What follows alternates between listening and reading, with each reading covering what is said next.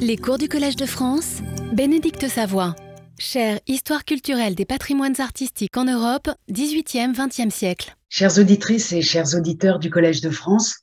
c'est un grand privilège pour moi et une grande joie de pouvoir reprendre contact avec vous en ce printemps 2021, reprendre contact avec un cours, une saison de cours intitulée cette année Histoire mondiale du Louvre. Alors, dès le titre, je dois faire un pas en arrière puisque avoir la prétention d'écrire l'histoire mondiale du Louvre est une prétention démesurée. L'institution euh, est si importante, si complexe, si riche, son histoire est si longue euh, qu'elle invite euh, à l'humilité. Et je rectifie le titre de cette première séance en proposant une histoire mondiale du Louvre. Alors, dans notre séance introductive, dans ce premier cours aujourd'hui, je voudrais ouvrir trois volets intitulés pour le premier Un incontestable rayonnement, le second Pour une histoire relationnelle du Louvre et le troisième Valeur ajoutée. Et puis, comme toujours, pour commencer, nous avons un objet du jour, un point zéro, qui, euh, cette fois, est un extrait de film, un extrait de film que certaines ou certains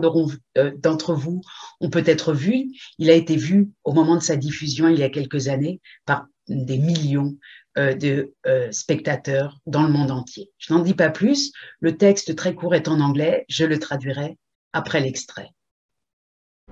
I used to want to save the world. This beautiful place. But I knew so little then. It is a land of magic and wonder, worth cherishing in every way. But the closer you get, the more you see the great darkness simmering within. And mankind? mankind is another story altogether.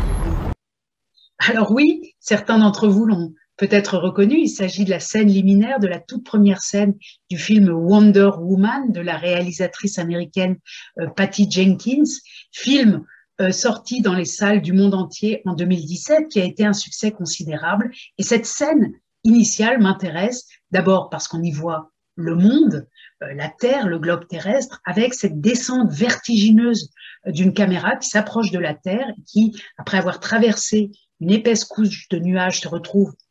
au-dessus de la ville de Paris, la ville de tous les fantasmes, la ville de toutes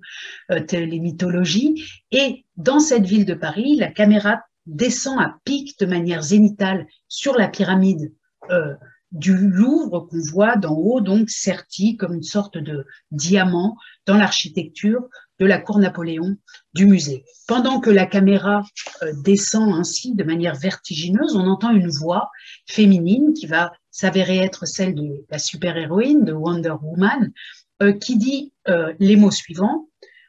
Autrefois, je voulais sauver le monde, ce bel endroit, mais j'en savais si peu à l'époque. C'est un lieu de magie et d'émerveillement, dit la voix tandis que la caméra s'approche du Louvre, qui mérite d'être célébré à tous égards. Mais plus on s'en approche, plus on voit les grandes ténèbres qui y règnent. Et l'humanité, l'humanité, c'est une toute autre histoire.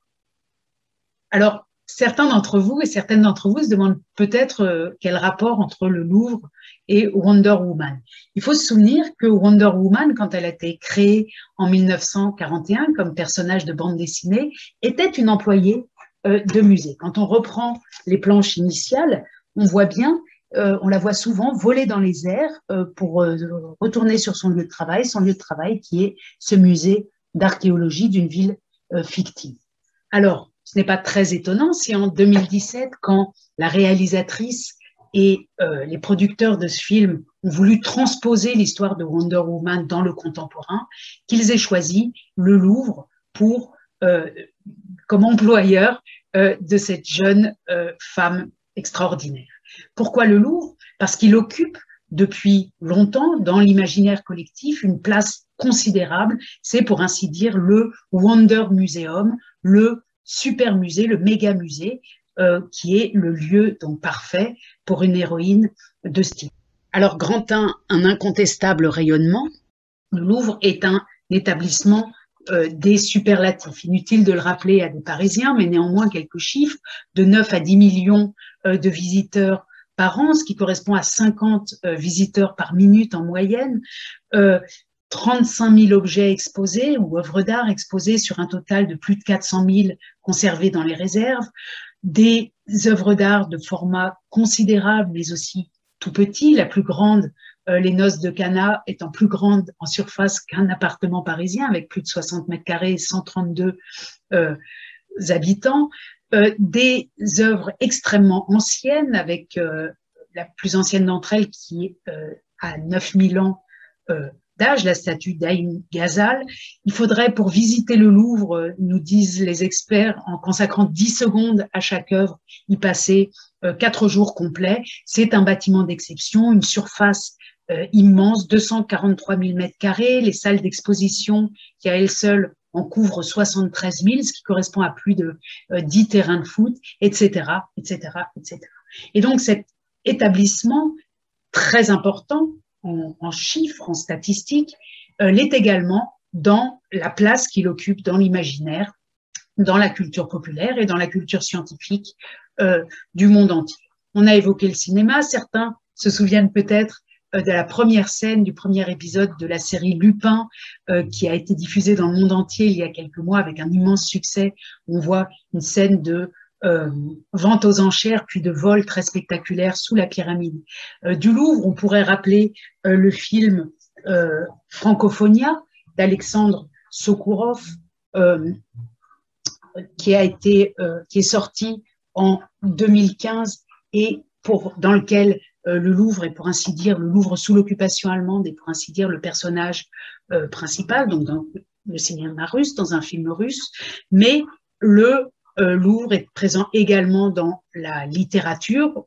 avant d'être un film, le Da Vinci Code euh, était un roman euh, paru en 2003, un roman de l'américain Dan Brown. On voit, on a vu le Louvre dans des clips vidéo de pop musique comme celui de Beyoncé et Jay-Z, tourné en 2018 dans les salles du Louvre. On pourrait évoquer encore les mangas comme celui-ci du grand mangaka Naoki Urasawa, paru en 2018 et intitulé euh, Mujirushi ou Le signe des rêves, on voit derrière l'héroïne euh, la pyramide toujours, euh, une coproduction de l'éditeur japonais Shogakukan et de Futuropolis Louvre Édition.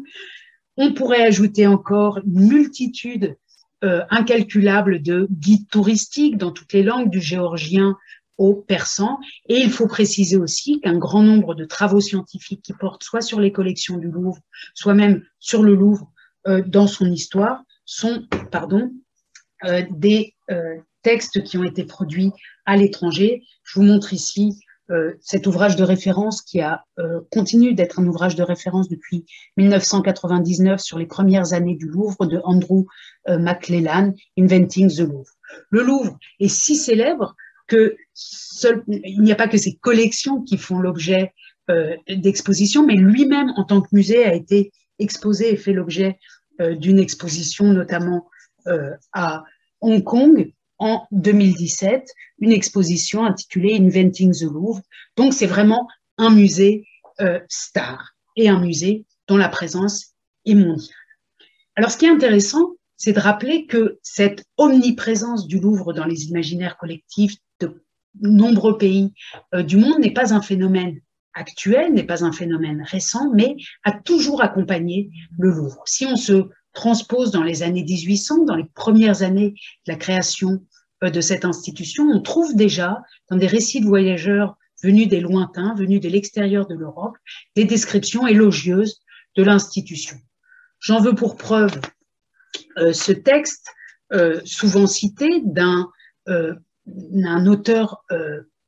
dont le père était persan, son père avait été forcé à l'exil en Inde, et euh, cet auteur qui donc est un, Indien qui écrit en langue persane, né en 1751, Abu Talib Khan, vient euh, autour de 1799 passer quelques années en Europe, à Londres, et depuis Londres, en 1802, il vient à Paris et décrit euh, son expérience de l'Europe ultérieurement dans un texte qui a été traduit en français et publié en français sous le titre Voyage du prince persan Mirza Aboul Taleb Khan en Asie, en Afrique, en Europe, écrit par lui-même, etc. Je vous montre un facsimilé de la page de couverture de cet ouvrage et le portrait de son auteur. Ce qui est très intéressant ici, c'est de voir comment cet auteur décrit euh, le Louvre en 1802, donc quelques années à peine après son ouverture au public. Il écrit Cette collection est immense et sa valeur incalculable. Quelques-uns de ces tableaux ont 70 pieds de longueur sur 30 de hauteur. Après avoir contemplé l'édifice et les trésors qu'il renferme,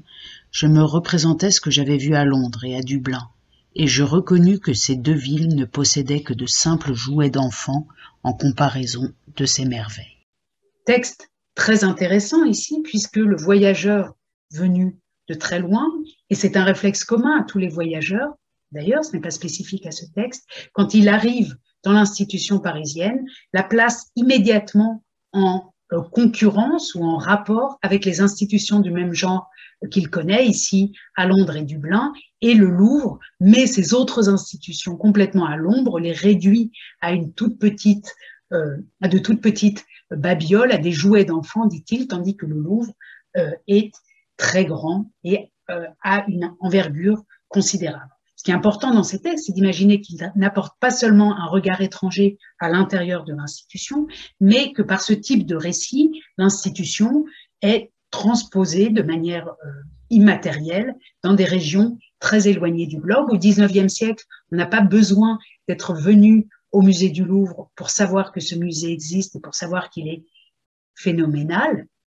spectaculaire. Les récits de voyage de ce type euh, s'en chargent. J'en prends euh, pour preuve un autre exemple sur une grande quantité d'exemples euh, de ce genre. À la fin du 19e siècle, on dispose d'un texte d'un diplomate chinois, Chen Qi Tong, un diplomate chinois né en 1851 qui avait appris le français et devenu diplomate ensuite à Paris où il s'est installé de 1884 à 1891, où il fait partie euh, de la haute société. D'ailleurs, Nadar euh, a fait son portrait, vous le voyez ici, euh, photographié par Nadar. Et ce Chen Kitong va publier en 1891 un texte intitulé Les Parisiens peints par un Chinois, texte qui comporte un chapitre entier consacré au Louvre, intitulé Une visite au musée du Louvre. Et là encore, le texte est intéressant puisque euh, il met une fois de plus l'institution en rapport avec euh, ce que euh, ce Chinois connaît déjà. Il écrit On appelle musée en Europe une espèce de grand bâtiment dans lequel on a réuni des chefs-d'œuvre des arts et des sciences, ou simplement les objets qui peuvent nous renseigner sur la vie, les mœurs et les idées des peuples. De toutes les collections de ce genre, celle du Louvre est une des plus belles. Elle renferme des trésors recueillis sur presque tous les points du globe civilisé et nous permet de passer en revue, dans un coup d'œil, l'histoire des nations et leurs destinées diverses. C'est là une institution admirablement comprise et dont je regrette bien que nous ne possédions pas l'analogue en Chine. Sans doute, nous avons nous aussi des collections d'une richesse merveilleuse, mais celle s'adresse spécialement à la Chine sans s'occuper de l'art des autres pays. Alors, ce qui est intéressant ici, c'est de voir que euh, le visiteur, à la fin du 19e siècle, non seulement apprécie ce type d'institution européenne, mais reconnaît qu'elles ont un caractère universel, qu'en tout cas le monde entier y est réuni, tandis que, nous dit-il, par comparaison, euh, les institutions qu'il connaît dans son pays d'origine, dans sa région d'origine, si elles existent, se consacrent surtout aux trésors nationaux ou aux trésors régionaux. Grand 2, pour une histoire relationnelle du Louvre. Donc, c'est une affaire entendue. Le Louvre, depuis son origine, depuis sa naissance, est une institution qui rayonne, qui rayonne dans le monde entier, qui est visible, qui a une notoriété euh, considérable, qui nourrit des fantasmes, qui est mise en comparaison avec d'autres institutions euh, du même type. Mais il ne s'agira pas dans les séances qui vont nous occuper à partir de cette semaine et dans les semaines qui viennent, de reconstituer l'histoire de ce rayonnement et d'une certaine manière de regarder à sens unique comment au centre se trouve une institution qui rayonne, qui éclaire et qui irrigue de sa lumière le reste du monde. Une telle vision à sens unique serait une écriture, disons, hégémonique ou hagiographique de l'institution. Ce ne sera pas, ce n'est pas le projet euh, qui nous occupera. En revanche, j'aimerais réussir à faire une histoire relationnelle du Louvre, de mettre en valeur, avec certains exemples, avec certains moments, le, les liens complexes, les intersections, les connexions euh, qui lient cette institution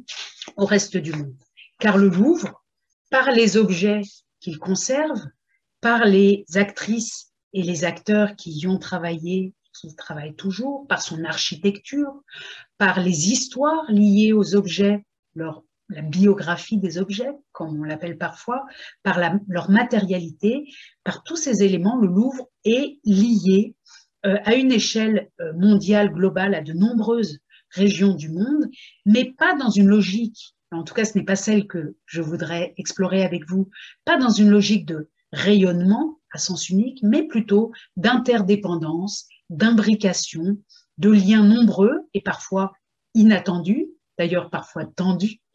euh, de jeux de chants et de contre-chants, de ce qu'on voit dans l'institution et de ce qu'on n'y voit pas, de présence des objets à Paris et d'absence dans d'autres régions d'Europe et du monde, d'exploration et parfois d'exploitation, des relations de propriété et d'expropriation, de savoir créées par l'institution et grâce à l'institution et des zones de non-savoir, de méconnaissance, des émotions patrimoniales d'un côté liées à des carences patrimoniales euh, de l'autre, des logiques d'appropriation et de rejet, de résistance, de débats internationaux, parfois de lutte, souvent d'enthousiasme.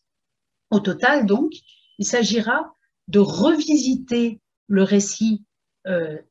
de l'hégémonie institutionnelle du musée du Louvre, bien connu euh, depuis des générations, pour tenter une histoire qui donne autant que possible et autant que les sources euh, la rendent possible, la place à une multiplicité de points de vue,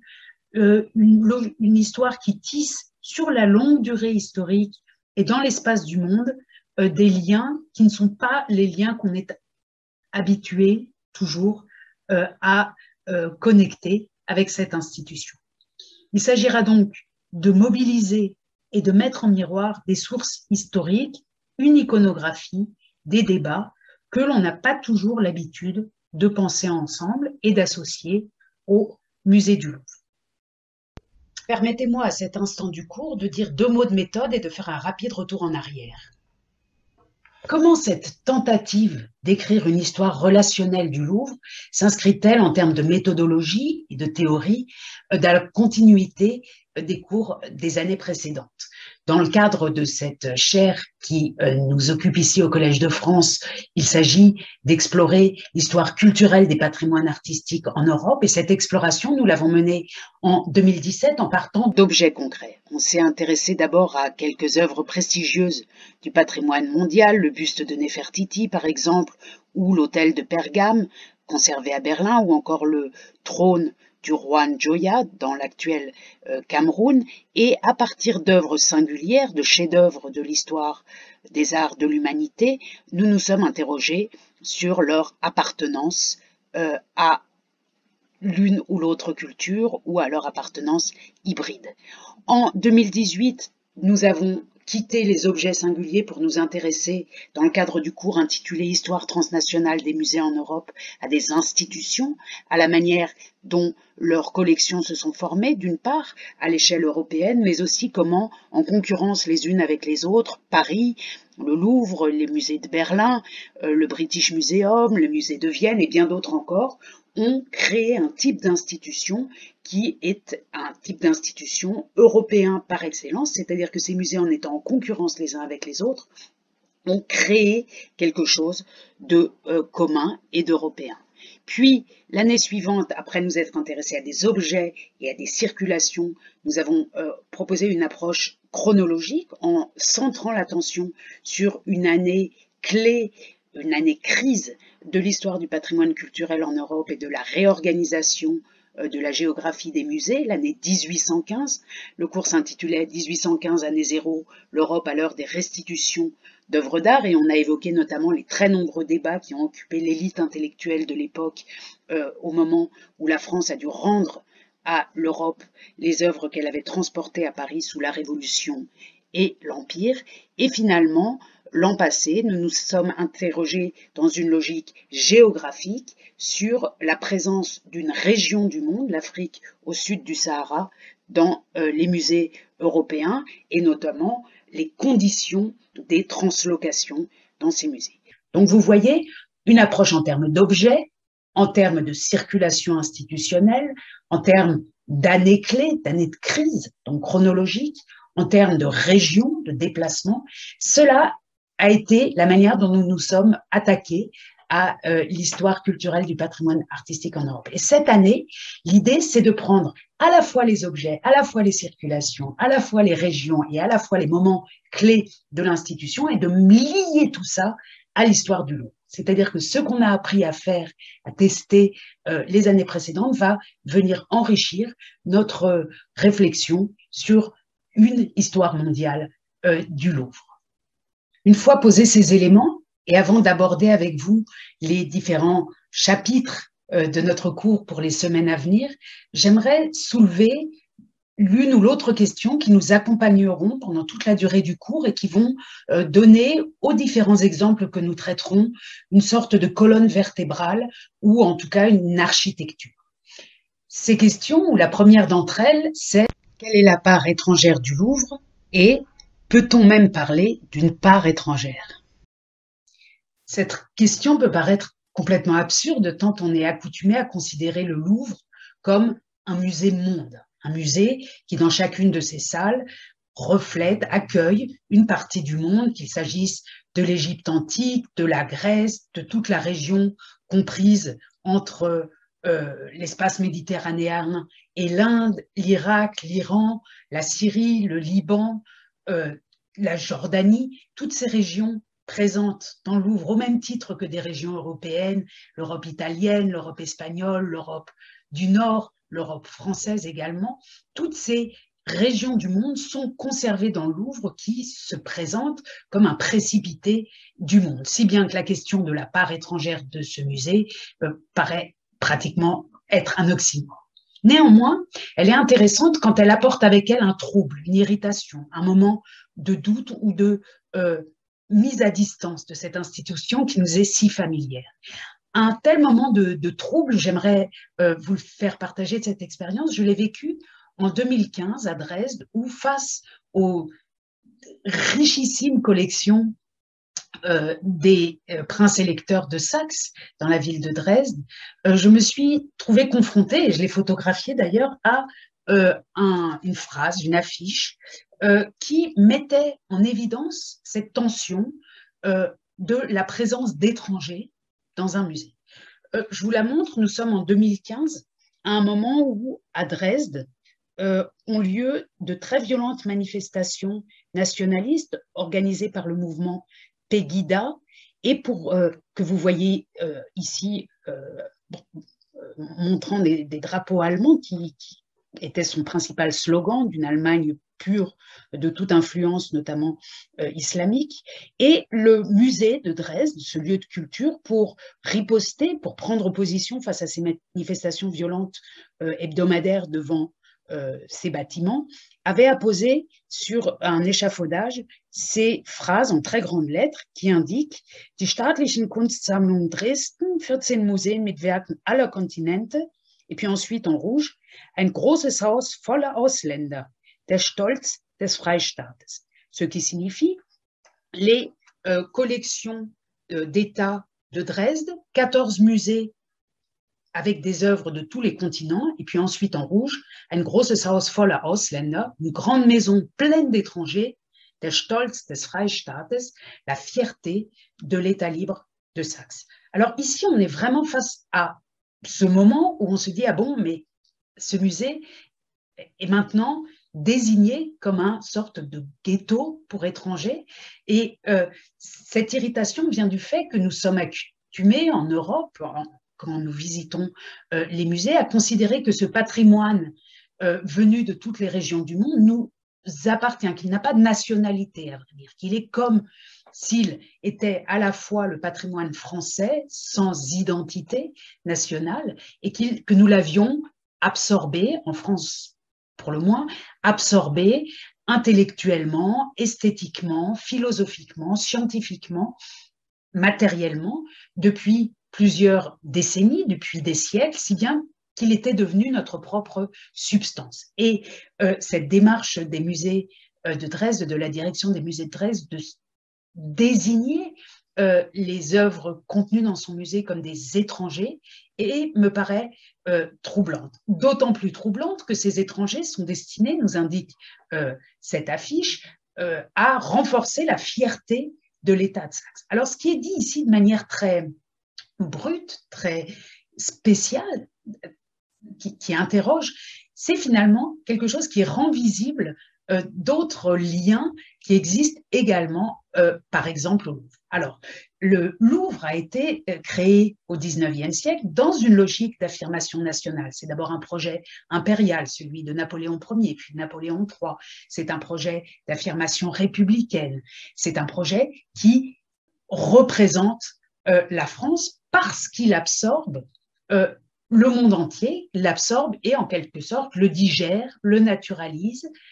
lui enlève son caractère étranger et en fait notre propre substance. L'idée que le Louvre est un symbole vivant de l'universalisme français est, un topos, pratiquement un topos qu'on retrouve partout. Je vous montre ici un slogan publicitaire euh, de l'agence destinée à promouvoir le tourisme euh, en France. Le Louvre, symbole vivant de l'universalisme français, c'est véritablement quelque chose qu'on entend dire euh, bien souvent et qui explique pourquoi cette question de la part étrangère du Louvre peut nous gêner. Si on se repenche dans l'histoire même récente du Louvre, on constate néanmoins que la tension entre le monde ou l'univers qui est réuni dans ces lieux et euh, l'idée d'affirmation nationale est encore très présente. Tout récemment, enfin il y a une trentaine d'années, quand la pyramide du Louvre euh, a été euh, édifiée ou quand elle était en projet et que, ce projet avait été confié à un architecte américain d'origine chinoise, la presse française, certaines presses françaises, le Figaro notamment, s'est beaucoup mobilisée contre ce projet et s'y est mobilisée de manière nationale aussi. Je vous montre ici l'un des titres parus à l'époque.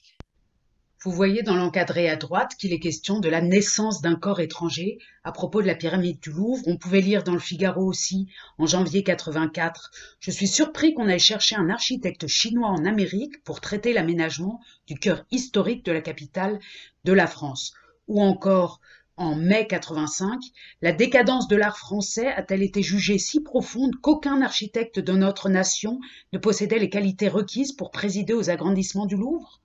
Quelle humiliation pour le pays des bâtisseurs de cathédrales, des perrots, des soufflots, etc. Et vous voyez combien l'idée que le Louvre ne pouvait pas être euh, travaillé, repensé, euh, magnifié par un étranger était extrêmement présente. Et cette question donc de la part étrangère du Louvre, qu'elle touche ses acteurs, ses collections,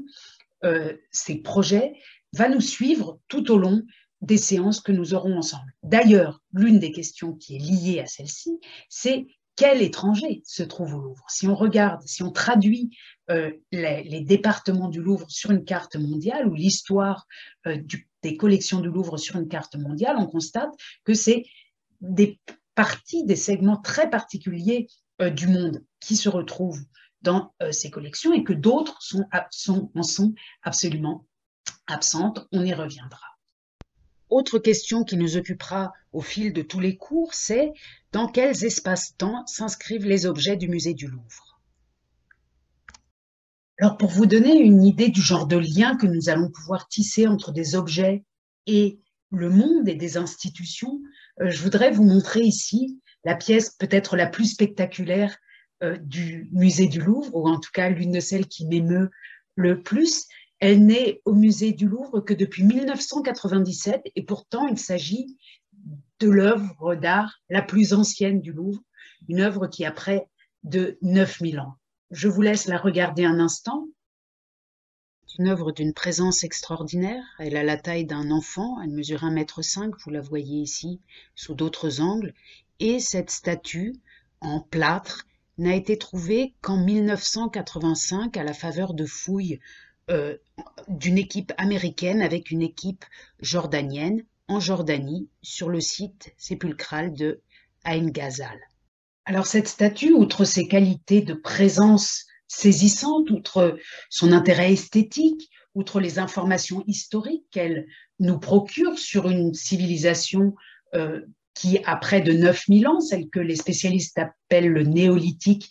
pré-céramique, une période euh, qui va de l'an 6900 avant Jésus-Christ aux années 5300 avant Jésus-Christ, extrêmement reculée. Donc, outre le fait qu'il s'agit de la pièce la plus ancienne du Louvre, cette pièce a un intérêt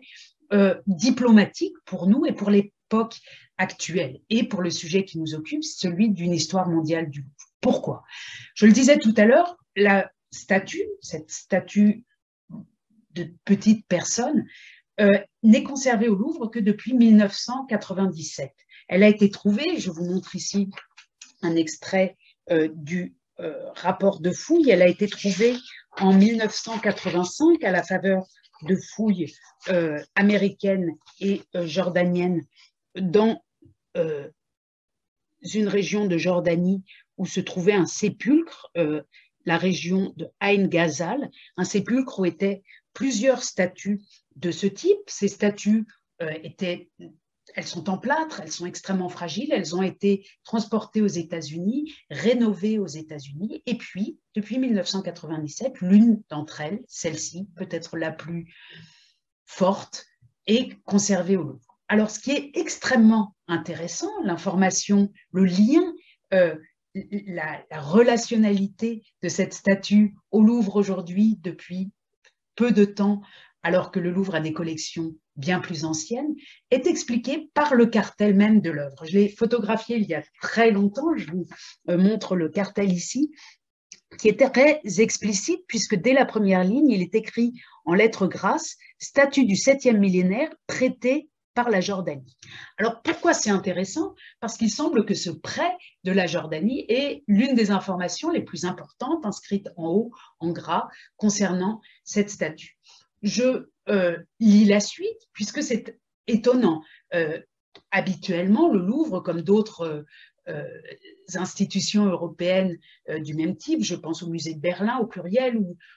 au British Museum à Londres, indique la provenance des objets ou la date ou la manière dont elles ont été acquises, en général en petit, sur le cartel. Ici, c'est l'information principale et si on lit la suite du cartel, on peut euh, obtenir l'information suivante. Découverte à Ain Ghazal dans une fouille archéologique jordano-américaine en 1985, restaurée à Washington de 1985 à 1996, cette statue est prêtée au Louvre pour une durée de 30 ans au moins, après avoir figuré à l'exposition Jordanie de l'Institut du monde arabe en 1997. Vieille de 9000 ans, c'est l'œuvre la plus ancienne présentée au Louvre. Alors, on voit bien qu'il est important euh, pour le Louvre en cet endroit, et d'ailleurs vous pouvez aller la voir, elle est euh, conservée, elle est exposée dans la salle 303 euh, de l'aile Sully au niveau zéro. il est important pour le Louvre, à cet instant, pour le Louvre et peut-être pour le prêteur, d'indiquer qu'il s'agit d'un prêt à long terme renouvelable. D'ailleurs, le cartel insiste, et je ne résiste pas à, au besoin de vous lire cette information, la statue d'Ain Ghazal est présentée au Louvre en vertu d'un accord avec la direction des antiquités et des musées de la Jordanie. C'est la première fois qu'une œuvre appartenant à un pays du Proche-Orient, qui en conserve la propriété, est montrée avec les collections permanentes du Louvre.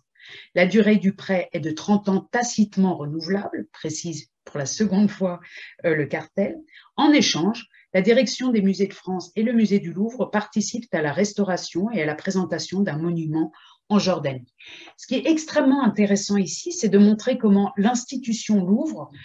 euh,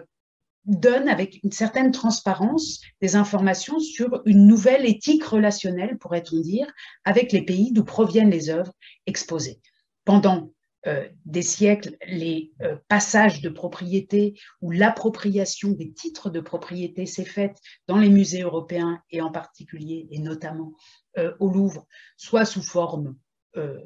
non dites, on fait venir les objets et on se les approprie, soit euh, dans le cadre de partage de fouilles, plus tard dans le 19e siècle. Mais ici, on voit bien qu'à la fin du 20e siècle, et euh, d'autant plus à l'époque actuelle, le simple fait de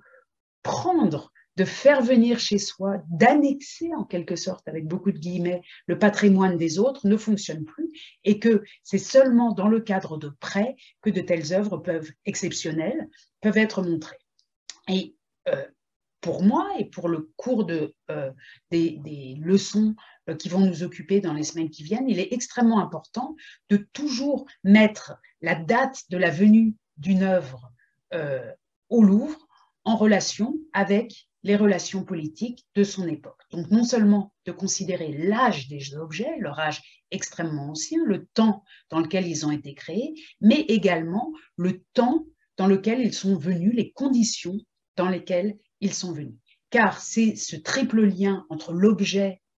son époque, son âge, son temps à lui, son temps propre, et le temps de sa venue, et troisièmement, le temps des visiteurs qui regardent ces objets, cette corrélation entre ces trois temps est absolument centrale pour comprendre le rapport du Louvre avec le monde. Donc vous voyez bien qu'on est dans un système de coordonnées qui est à la fois géographique, on va regarder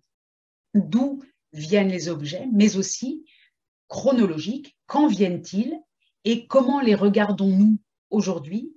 éventuellement en fonction de l'époque à laquelle ils sont venus. Toutes ces questions-là euh, vont nous occuper et vous verrez euh, qu'il s'agit parfois de questions sensibles, sensibles mais extrêmement enrichissantes et qui, à mon avis, et j'en arrive euh, au, troisième volet de l'introduction annoncée au début du cours, qui donne une valeur ajoutée considérable aux collections, aux œuvres et aux musées en général. Plus-value, valeur ajoutée, puisque nous pouvons considérer un musée comme le musée du Louvre ou euh, le British Museum ou d'autres grands musées euh, qui présentent le patrimoine de l'humanité venu de différentes régions du monde, nous pouvons, les, nous pouvons aussi les lire, les voir, les comprendre comme des témoins de la longue histoire du rapport entre la France, plus généralement l'Europe, avec le reste du monde, une histoire qui est faite de moments de crise, de guerre, de confiance, de méfiance. Et toute cette histoire de la venue des objets, l'histoire de leur provenance, vient enrichir considérablement et donner une dimension supplémentaire à, aux objets eux-mêmes qui portent, qui sont les témoins, donc non seulement de leurs époques, de l'histoire du goût, de l'histoire euh, des techniques, de l'histoire des croyances, de l'histoire des philosophies. Ils sont là euh, la, matérialisation de générations d'êtres humains, d'une part, mais ils sont aussi le support, le vecteur, l'explication, le souvenir, la mémoire du rapport que nous, Européens, avons entretenu avec le reste. Je voudrais prendre quelques secondes pour euh, redire ce que j'entends par valeur ajoutée. Quand on va au musée, quand on travaille dans le monde de l'archéologie ou de l'histoire de l'art, les objets ont des valeurs, différentes valeurs. Une valeur esthétique, souvent très mise en, scène euh, et mise en avant par les musées, donc une valeur esthétique, une valeur euh, d'ancienneté, une valeur de technologie, ce qu'on a pu appeler autrefois le génie euh, humain, des mains qui les ont créées, donc valeur esthétique, d'ancienneté, de savoir-faire,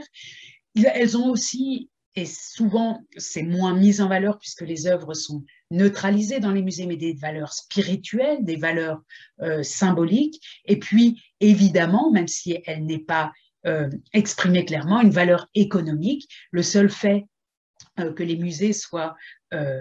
mettent tant de soins et d'argent et de budget à conserver les œuvres témoigne aussi de manière implicite de leurs valeurs économiques. Cinq valeurs donc esthétiques, d'ancienneté,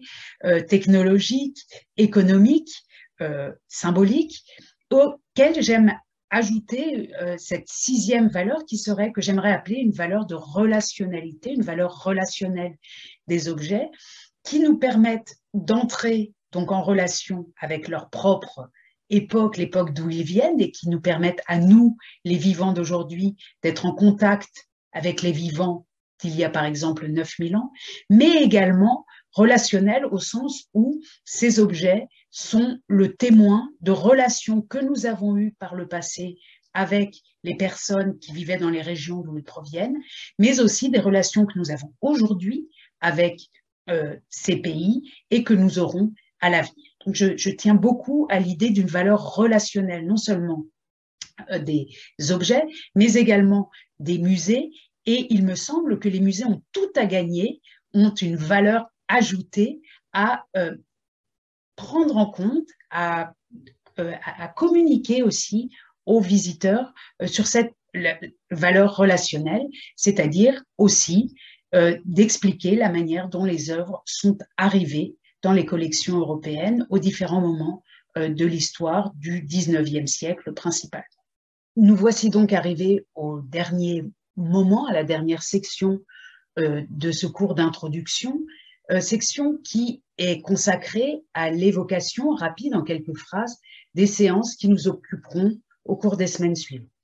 Je l'ai dit en introduction, l'idée d'écrire l'histoire mondiale du Louvre est tout à fait euh, impossible et présomptueuse, mais même la tentative de d'esquisser une histoire mondiale du Louvre est une tentative qui ne peut être que fragmentaire.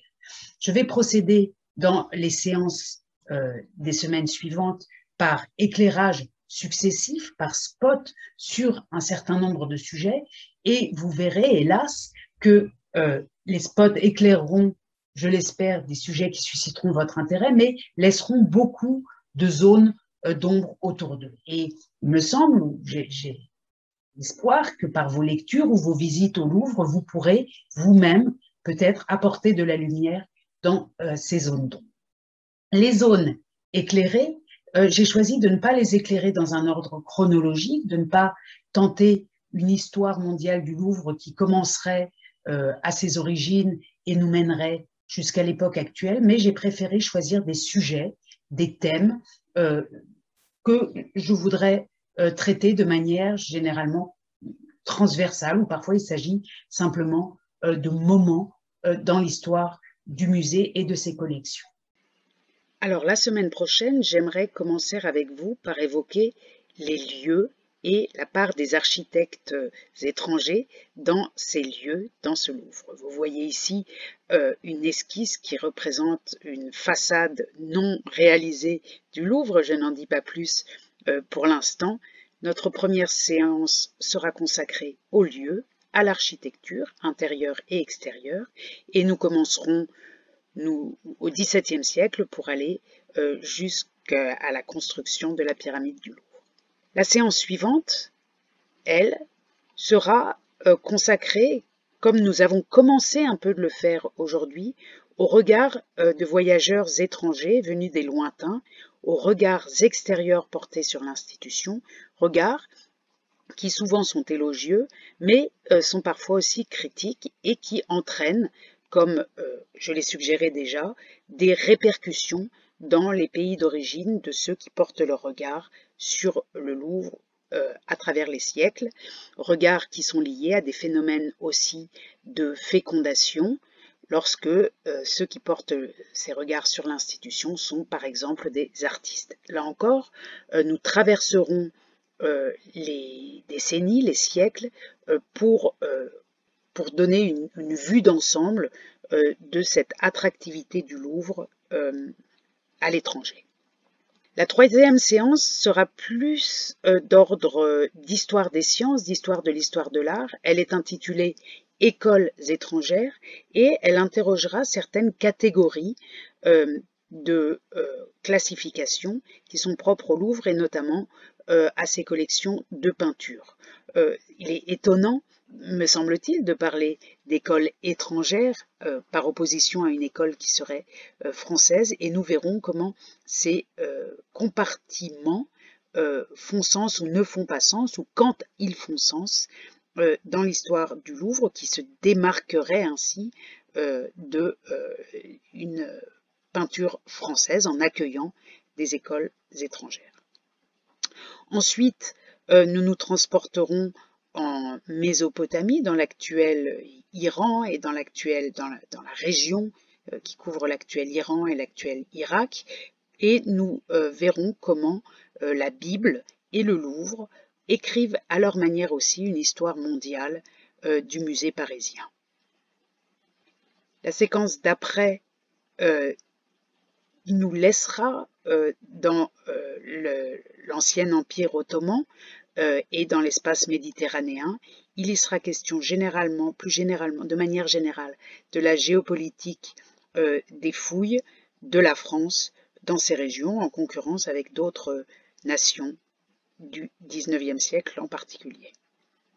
Puis nous aborderons la question euh, des guerres mondiales qui sont aussi un moment de l'histoire du monde et un moment où l'histoire mondiale du Louvre prend un tour dramatique. On évoquera la Première et la Seconde Guerre mondiale et euh, les conséquences qu'elles ont eues sur l'institution. Il sera également question euh, de euh, cette thématique que j'ai esquissée très rapidement tout à l'heure, celle de savoir quels sont les mondes représentés dans ce musée monde, dans ce musée qui veut, qui se prétend, qui est considéré comme un musée universel, et on essaiera de voir notamment quelle est et quelle a été la place de l'Afrique euh, dans cette institution. Et pour finir,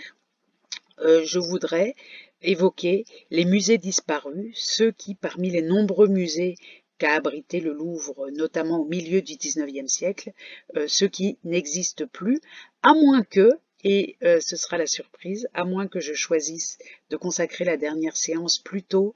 et de manière ciblée aux fécondations euh, réciproques que le Louvre euh, a suscité dans euh, la créativité contemporaine. On est parti du cinéma aujourd'hui, on verra peut-être que la dernière séance nous amènera dans d'autres domaines, mais la thématique des musées disparus est extrêmement intéressante, elle aussi. Voilà donc pour les séances des semaines à venir. Je me réjouis considérablement de pouvoir mener ce cours à bien malgré les conditions euh, difficiles dans lesquelles nous nous trouvons toujours. Et je euh, vous souhaite donc une belle semaine et vous donne rendez-vous la semaine prochaine. Un grand merci. Retrouvez tous les contenus du Collège de France sur www.colège-2-france.fr.